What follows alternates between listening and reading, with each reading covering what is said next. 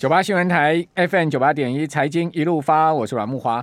哦，这个日元呐、今年真的是贬到这个天上去了哈、哦。这个日元呢，在周三呢、哦，居然是贬到了一二六哈，这个贬破一二六，创下十年来的新低啊。哦，二零二零二零呃二零年呃二零零二年以来的新低。哦、这个日元真的呃贬到这个大家都昏头了，创十年来的新低。哦，二零一二年来的新低。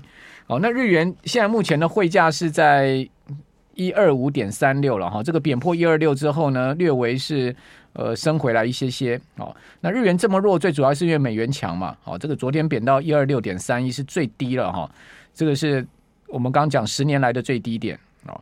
那日元今年以来已经贬了将近十趴喽，哦，将近十趴，贬幅相当大哈，哦，可以讲说是整个失控的货币啊，哦，亚币里面最弱的就是日元，哦，那当然日元弱有它自己本身日本的呃政经问题了哈，那也有就是美元强势的影响，哦，美元指数呢这两天都在一百点上下嘛，哦，那也是来到两年的新高，相对台币也是今年一路走贬，哈，这个曾经贬破呃到这个。到二十九哈，很多人都觉得哇，这个台币怎么一下就看到二十九字头了？今天啊、这个略微回升八点二分了，到二十九点零零四了，还是没有能升破二十九哈。今天的呃升值的幅度是百分之零点二八，哦，这个台币从二十七块半哈一路看到二十九，哦，这个速度也是相当快，也让很多人觉得。呃，看走眼说哇，台币怎么会是到二十九？因为我今年初有问一些汇银人士，他们认为今年台币全年基本上是看贬的，但是呢，大多数人都看说到年底哈，今年下半年是看二十八块半到二十九块之间，但没有想到今年才第一季过完没多久就已经见到二十九了。好，那谈到这个汇市啊，我们赶快来请教富邦期货自营部的李正伦经理啊，因为这个李经理主要是在管这个整个。呃，货币的汇市的这个交易的情况嘛，对不对？好、哦，这个你怎么看这一波的这个 全球货币的走贬？那因为美元很强，好、哦、看起来呃没有什么货币比美元更强了。是是，呃，谢谢主持人，然后各位呃听众朋友大家好，那我是那个富邦期货的自营部的经理，那我姓李叫李正伦。那今我们讲到这个汇市啊，嗯、那其实因为整个货币市场的整个最大交易量当然还是美元。所以，我们从这个交易量看，美元主导了整个货币市场的走向。那当然，我们从这个阮大哥刚刚讲这个日币哦，贬到已经贬到天上去了。那最主要的原因是，呃，我们可以知道说，美元这个因为通膨通膨起来，所以呢，它要用升息来抑制这个通膨。但是呢，这个日币啊，它一直都是处于一个低低利的状态，它已经没有什么手段可以用了。那它如果现在在升息，对它来讲是非常不利，所以它就直接，我们可以说它就。讲一个网络名词啊，我们讲它就放推了。那你看美元强日币弱的状况，它既然就变了一个加速度哈。我们所以，我们整个从日币来看，它现在已经突破了前一次的高点，现在已经有到一二六。那如果我们再往前看，它就会。有可能我们会看到有没有可能到这个两千年网络泡沫的时候的日币的那个那个一三五的低点？我刚刚讲错，应该是二十年来的新低。对，二十年来新低，日元已经到二十年来的新低了。对对对，十年来新低是二十二零二零零二年以来了。对对对，那这个这个日币这种情况，我们就可以讲这个日日元日那日本呢，本来讲这个失落的失落的二十年三十年哦，那日本日币再这样贬下去，那日本政府不知道。现在看起来他没有什么积极作为，所以呢，他可能为了拯救他国内经济，他还是会持续持续以这个宽松的角度继续来对待它的货币政策。好，那这个就是日币的部分。那我们回头再看，所以日元还是继续看疲弱。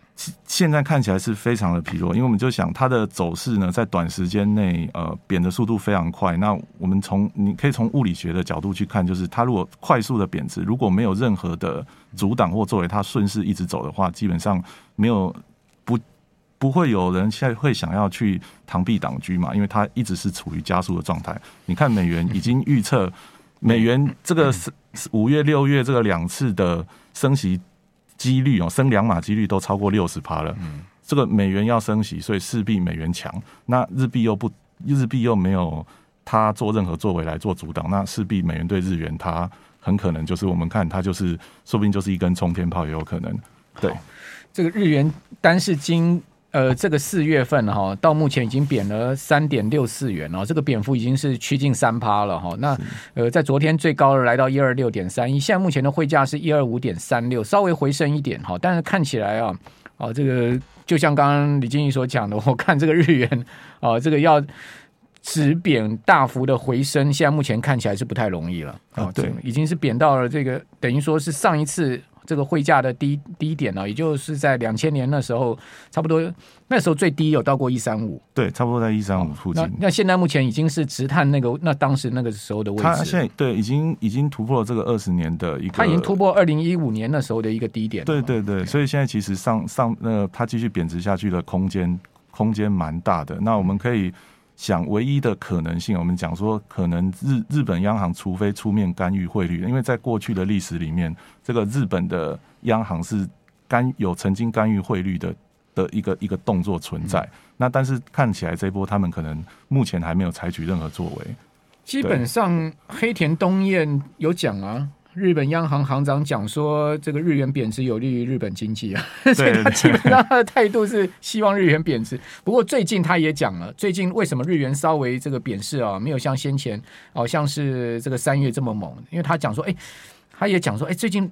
他也看到日元好像贬的有点过快哦，所以他也有点紧张，所以也希望踩点刹车了。但是我觉得日本央行或日本政府的态度基本上就是放放任日元贬值了，是是，应该是这样子。只是说他们也觉得也不能过快的贬值，哦，多少还是要踩点刹车，就让它比较温和的贬值这样。对对，因为如果过快过快的话，那那个对对经济的，因为太过快，那个反应不过来哦，很很多企业它因为像日本其实经济一直都蛮疲弱不振的，所以它。太快出乎他意料，他们或许过一段时间，他觉得太快，有没有可能会出手来做干预？也是有可能性。虽然我们现在看起来没有那么高了，但是从历史上来说，日本人他们有做过这样子的事情，所以呢，这个也是可以关注的一个焦点之一。另外，韩元今年也是走贬嘛，对不对？韩元对啊，现在其实因为美元独强啊，因为它这个韩元没有像日元贬这么多了，对，不像日元贬幅这么大。对，韩元，韩国算是蛮特别。它在韩国央行今天又升息哦。对，韩国央行今天早上哈，就是从一点二五趴调到一点五趴，升了升了一码。不过因为整个美元的美元这个美联储它升息哦，应该算是说近年近这个历史以来，它算是比较激进式的升息。嗯嗯，对对，在那个。呃，今因为预计到今年年底还要加息六次嘛，其实，在去年的利率会议上面，它本来是预计今年加三次，嗯嗯，所以等于是说，它反而变得鹰派再鹰派一些，所以那整个会造成所有整个货币的非美货币呢，基本上都是非常不利的，嗯嗯，对。好，韩元今年年初的时候的汇价大概差不多一块美金换一千一百八十块附近的韩元，好，现在目前是一千两百二十四。哦，所以也有贬，但是没有像日元贬到大概差不多八九趴这么多。哦，但它贬幅大概跟台币也差不太多。对，哦，台币今年也是一路走贬啊，贬贬破二十九，这个大家会很惊讶吗？呃，台币的部分啊，因为其实像我我们在从业啊，其实我觉得蛮蛮有趣的。因为刚刚一开始节目有提到说，我们我们其实像我们这块专门在做这个外有关外币的业务，其实主管机关他们是规范我们，其实不能对任何跟新台币有关的。东西来做做这个做这个发言哦，所以呢，其实我们还是一样可以从美元的角度来看整个货币市场，因为日币跟韩元韩环这个来比较的话，日本央行因为日本日本现在是处于一个几乎就是零利率负，甚至可以说它是负接一次负利率的一个状态，那也就是说它根本没有任何的阻挡。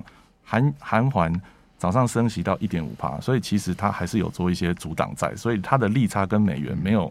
没有持续在扩大，它的基本上它的贬势就没有那么快。韩国从去年八月已经第四次升息了，是它的基准利率已经超过台湾了。是啊，这个韩国呃升息之前，它的利率是零点五，是历史最低嘛。嗯，啊，然后呢，呃，去年八月开始升息，然后呃，我记得十十月再升息，然后之后又升了一次，之后呢就是今天了，总共已经升了等于说四码了，好，把它的利率拉到这个一点五了，从零点五拉到一点五。那我们现在重贴现率是一点。三七五嘛，哈，因为之前央行升息之前，三月升息之前是一点一二五的重贴现率，那是历史最低了。那个重贴现率是因为上一次二零二零年三月疫情之后，央行降息一码，好，这个把这个重贴现率从一点三七五降到一点一二五，那这一次把它升回来，哦，那但是今天韩国央行一升升到一点五，那个已经比重贴现率一点三七五来的高了。对，哦，所以这个韩国升息的态度啊，跟这个力道是很坚决。因为韩国现在是没有央行总裁的情况哦。今天韩国央行是在代理央行行长的情况之下决定升息了，这个市场很意外哦。对，大家都觉得说韩国应该是按兵不动啊，等到新行长来之后再说。没有想到今天啪一下就升息了。而且市场预估说，韩国央行啊后面还要升息到两趴，今年底要升到两趴，哦，那代表什么？代表韩国的通货膨胀也严重嘛？是物价压力很高，以及它某种情况也有这个要捍卫一点韩韩元的决心嘛？是是。那如果央行要捍卫台币的话，肯定六月要再升息的嘛，这是一定的。所以现在一般会赢的话是怎么看呢？央行后面可能的升息行动呢？以台湾央行的升息来讲啊，这个我我觉得还是看。还是看这个央行整体他们他们的决策来讲，但我觉得韩韩环这个这个蛮有意思，没有央行没有央行行长，然后他决定升息。其实我们会想到另外一个一个外币哦，就是前一阵子非常红的这个土耳其里拉，他也是在呃总统总理直接总理直接这个撤换这个央行行长。然后呢，直接强迫降息，他反而不是升息，他是降息。那是埃尔大埃尔多安的绝招啊！啊，对对对对对，这个这个呃，非常厉害啊！从这个埃尔多安也是一个奇葩啊，奇葩对啊，他这个他这个他这个降息的动作，从这个十九趴一路降啊给他降到十四趴，那这个里拉也是从对美元八块钱一路贬到十八块之后，他又出了绝招啊，让他推了一一系列的财政政策，让他在一周之内从十八块又一路。升值升到了十十三块十四块，所以其实，在没有央行的那个总好的状况之下，也是蛮厉害。我们这边先休息一下。九八新闻台 FM 九八点一财经一路发，我是阮木华。哦，今年全世界哦，这个央行是大升息哦，不是只有美国联准会跟中央银行升息哦，这个全世界。呃，各国的央行哦，全部摆出阵仗哦，面对严重通膨啊。我看到的资料是，全世界已经有三十多个央行哦，至少升息两码哈。那现在市场谈的说，未来的央行一次升两码变成是新常态了哈。今天除了南韩央行升息一码之外呢，新加坡央行啊也宣布了连续第三次的紧缩，就货币紧缩啊。哦，这个新加坡金融管理局就是新加坡央行哈。呃，今天呢。呃，也采取了紧缩的策略啊。今天宣布了这个提高新元的斜率跟终点，因为新加坡它并不是用升息降息来这个做这个呃利率的决策，而是用这个所谓的斜率跟终点啊，这个是跟全世界比较不同的，而且它也没有所谓的央行，它叫做金管局啊，跟呃香港也是一样，香港也是金管局嘛，好，是新加坡跟香港是同样的情况哈。那他用这个斜率跟终点哦做调整。哦，来做货币的紧缩跟放宽，这已经是二零一零年四月以来这个首次哦，同时做斜率跟终点这两个政策同步的这个紧缩，也就是说呢，这是十十多年来没有见到的哦。这个新加坡呃监管局采取最强力的紧缩动作，哦，因为它不但动斜率，也动到终点，哦，中间的那个终哦终点。那另外呢，阿根廷央行啊，在礼拜三呢、啊。昨天呢，一口气升息两百五十个基点呢，升了十码，一口气升十码，把它的基准利率呢升到四十七趴。你存钱存在阿根廷银行里面，一年你的利息是这个几乎以百分之五十了。我记得阿根廷其实在之前 好好赚哦，利息好好赚，但是货币贬的更多。对对，贬值的幅度更大。我记得再早一点，它的利率有到七十五趴过，利率有到七十五趴。对对，曾经有到七十五趴过，所以其实 不压抑了。在在在那个阿根廷不用投资了，直接把钱放银行就好了，是这样吗？但是拿了阿根廷币，其实就废钞嘛，废废变废钞。因为其实虽然七十五趴，可是它的汇率贬到太夸张，所以等于对，那只是除了阿根廷以外，大概没有其他地方可以用它的。他的他的钞票啦，对，哎、欸，不过好玩的是，阿根廷现在目前的通货膨胀率比美国低哦，它的这个物价指数哦，对不起，它是月比增幅六点七的，我看错了，不是年比，对，对，对，它这个月的通货膨胀率跟上个月比是真的六点七八，一个月增幅 六点七八，真的也是够厉害的哦。对，对对。那昨天呢，纽西兰央行跟加拿大央行同步也是升息，又都升了两码，升了五十个基点，所以呃。李经理怎么看这一波全世界央行升息的浪潮呢？这个跟整个货币之间的关系会怎么样的变化？哦，这主要是其实因为升息，我们都知道，大概大家都大概可以很清楚，就是升息其实会带动这个利率利率呃带动汇率的上涨。像新加坡毕竟就升值了，是是那。那其实像美国，它除了升息这件事情之外，它其实后面还有缩表这件事情隐藏在后面，所以它也是像新加坡一样，同时两招在用。哦，它后面还要呃缩表，哦，所以呢，其实它两招一起用的状况下，全世界的央行不跟进，其实扩大它的利差的时候，其实会不利于那个国家经济，因为会货币反而会自己的货币反而会贬值。所以你不跟，那你就要有很。应该说，你要准备很好的配套措施，或者是你要怎么样来挡这波美元的升息浪潮？毕竟美元在全世界货币的流通量，它超过呃，我们有看过这个世界这个叫清算银行统计的数据，超过百分之八十七的交易量。因为我们是用两百趴来看，两百趴里面的八十七趴是跟美元有关的货币交易，所以它美元整个还是主导全世界汇率的，我可以说他是霸主。嗯嗯好，所以等于说，整个美国的一举一动，他的所有货币政策，他甚至打个喷嚏，说我可能明天就想升息，哇，那可能各国央行今天晚上就要开会。所以哈，这整个各国央行哦，现在刚刚老大有讲了，全世界三十几个央行在升息，可能现在比较特立独行的一个是一个是这个日本，然后新加坡，还有这个人民银行啊，还是放放水降息啊？啊，人民银行。但其实市场在谣传啦，说要降又要降准，说对，他要降准，国常会之后要降准了。是是是，那人民人民币也是一个蛮特殊的状况，因为本来在这一波疫情后疫情时代，他想说局部解封之后，他可以再当做这个全世界经济的火车头制造业嘛，然后他再度拉起一波新的呃经济动能。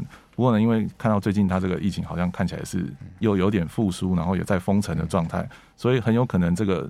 中中国的经济的这个部分，现在比较属于偏悲观的悲观的状态，所以以人民币来讲，它其实太偏国家在控制了。我们现现在是看不太出来它会有什么样的方向，但最主要是说，像人民币，人民币这个它还有蛮大的空间。像那个一八年一八年贸易战的时候，它曾经贬到七嘛。哦，那它现在现在大概是在六点三几。今年很强啊，对，今年非常的强。这么全世界。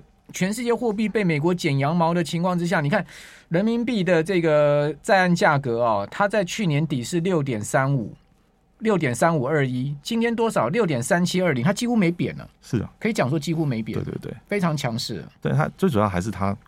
乌俄战争，他也得利。对，我也是俄乌战争，他也得利，没有错。那其实讲到讲到战争，其实我觉得他得利，但比较衰的可能就是欧元区了。嗯，对，整个欧元，欧元也 欧元很惨哦，欧元真的很惨。对对，毕竟他呢，俄罗斯他是他的第五大贸易国，所以等于说这个这个战争哦，有点拖垮拖垮欧元的味道。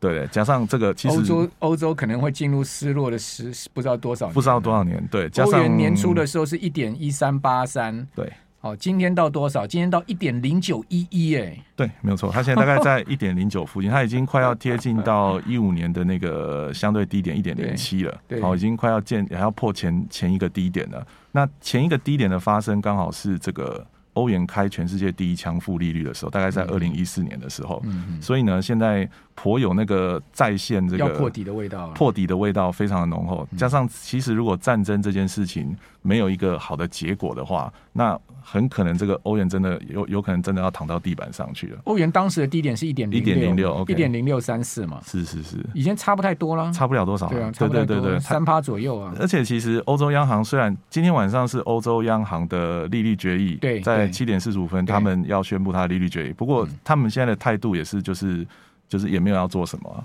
他可能市场传出来，欧洲央行今年下半年可能九月、十二月会各升息一码嘛？它就是等于重复的要拉成平的，它其实是要想要先拉到零。对对对。今年另外一个强势货币是澳币，澳币今年对美元还升值，它最主要就是得利于原物料价格上涨。那我想要请教李经理，就是说，如果说我们手上有货币的话，有没有什么样的这个所谓的操作空间跟管道呢？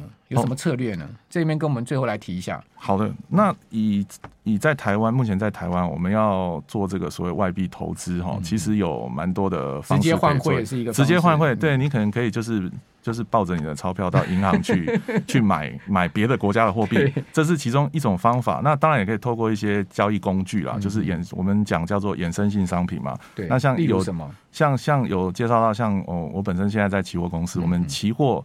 期货业本身就有外汇期货的工具，OK，然后现在也有所谓的外汇保证金，好、嗯，就是所谓杠杆型的工具，这个都是目前国内可以做交易的一些一些属于可以做外汇的工具。那这些需要那个专业投资人的资格吗？哦、呃，一般人都可以投资，那专业投资人只是说你可以有不同的比较比较高的，可能比较高的杠杆，OK，对，你要比较高。那因为现在现在整个。这个主管机关有限定，就是投资人的条件，因为要保护投资人嘛，那所以有条件限。但如果是专业投资人，当然就是另外另外有规范。那一般这个外汇的期货商品哦，它的杠杆比率大概是多少？好，如果是我们讲，我们分两块来讲哦。如果是属于杠杆商品的话，那最最高的杠杆大概会在三十倍。那如果你做的是，算是不低。对对对，其实也算不低啦。对，那如果说你如果在比较觉得说，哎，你如果用海外期货，就是像我们国内期货商也有可以做海外期货的部分。那海外期货它有的可以到六十倍。哦，对，这芝加哥交易所的有这样子的商品。那其实这些都是可以。作为就是做外汇投资的一个参考用的工具，嗯嗯嗯、当然、啊、因为它有杠杆，所以使用上要小心。好像本土上面也有这个新台币计价的这个期交所相关的商品嘛，对不对？像这个呃，相对对人民币的、啊哦、大美人、小美人嘛，对不对？期交所本身也有，期交所本身也有，对，对，对它像是欧元兑美元这些，对，它规格不同，这个可能要稍微了解一下。那就是以台币计价的，对，那是以台币计价的。那这相关的策略就提供听友参考。今天非常谢谢富邦的李经理，谢谢。